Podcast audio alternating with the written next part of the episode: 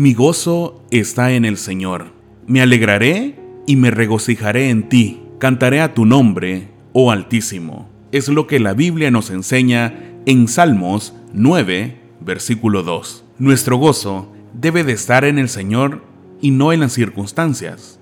La verdad es que si no tenemos a Dios en nuestro corazón, si no tenemos esa comunión íntima con Él, no hay verdadero gozo. Y lo que en realidad experimentamos es un profundo e inexplicable vacío que se ve reflejado en tristeza, desánimo o amargura. Si estamos pasando por días difíciles, recordemos que las aflicciones de este tiempo no son comparables con la gloria venidera que en nosotros se va a manifestar. El Señor nos ha dado una esperanza cierta y Él es fiel. Esperamos que este mensaje haya sido de bendición a tu vida. Que Dios te bendiga.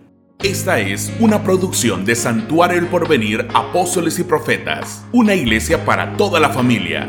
Síguenos en nuestras redes sociales.